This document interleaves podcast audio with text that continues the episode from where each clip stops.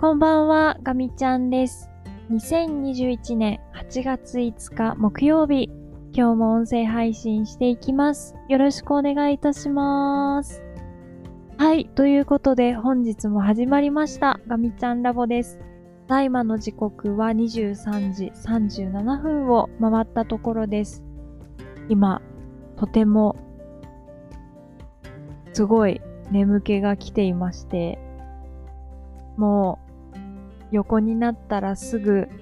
寝ることができそうなんですが、純太コーヒーのコメント更新と、それからこの音声配信、あとは夢の続け方研究所の明日の記事を書かないと私は寝ることができないので なんとか、えー、やりきって寝たいと思っています。今日はかなり頑張ったかなという一日だったので、えー、っと、自分なりにベストを尽くした一日を振り返っていこうかなと思います。今日はちょっと用事があって会社に行く日でした。よく考えたら、今朝、すごい早い時間帯から目が覚めて、でも起き上がれなくてうだうだしてたなぁと、ちょっと今思い出しました。明け方の4時半くらいから目が覚めてたんですけど、でも二度寝以上してますね。よく考えたら。で、結局起き出したのが、6時とか、そのぐらいの時間だったんですけど、もうそこから準備が忙しくてバタバタでした。もう何度も言ってるんですけど、私は時間の見積もりが甘くて準備がバタバタっていうところがあって、だいたい朝はもうほんと戦争状態に なっています。が、まあ今日はね、ちょっと目標としていた電車に乗ることができて、とても快適に、えー会社に行くことができました。で、えー会社に着いてからですね、少し時間に余裕を持つことができたので、ちょっと本読んだりとか、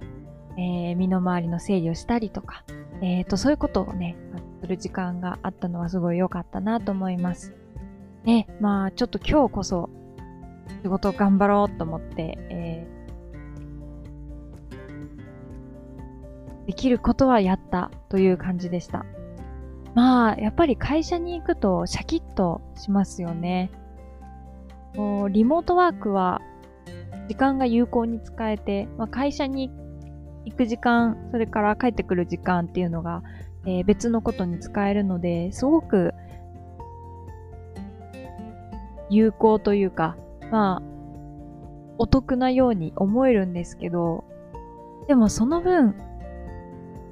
ちょっと間延びするというか、オンオフの切り替えが難しい時っていうのがどうしてもあります。特にこう仕事がカツカツに詰まっている非常にビジーな時っていうのは、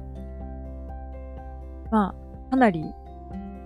没頭して作業とか、それから調整とかにも集中できるんですけど、まあ、ちょっと今の状況っていうのは、微妙に待ち時間とかも生じて、完全にカツカツに詰まっていないっていう、えーそういう状態なので、ちょっとその、一瞬スローな時間が生まれると、かなり生産性が落ちるんですね。なのでまあ、それを考えると、会社に行って、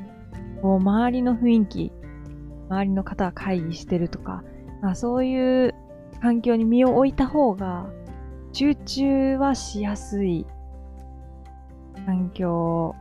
なのかななんていうふうに今日は思いながら仕事をしてました。で、ちょっと今日はあの飛び込みで、急ぎで対応するものがあったので、ちょっとできる限りね、えー、手を尽くして頑張りました。ちょっとトラブルシュートとかもあったんですけど、うん。まあ、あの、アプローチとしては悪くなかったように思えるので、えー、ちょっと昨日、それから一昨日と、正直、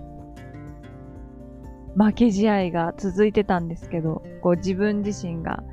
ベストを尽くしきれなかったというか、まあそういう状態のことをちょっと負け試合って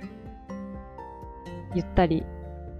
することが私はあるんですけど、まあその負け試合の状態からは、今日はちょっとだけ脱出できたかなっていうような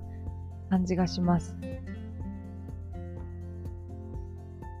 一つ一つ作業も、まあ、確認しながらできましたし、あとは、そうですね。まあ、いろいろと考え事しっかりして、えー、あやふやにしないでちゃんとこう組み立ててやるっていう、まあそういうことはできたかなというふうに思っております。ということでね、えー、かも今日は、あの、帰ってきてから、えっ、ー、と、オンラインスクールの面談もあったんですよね。だったので、まあ、ちょっと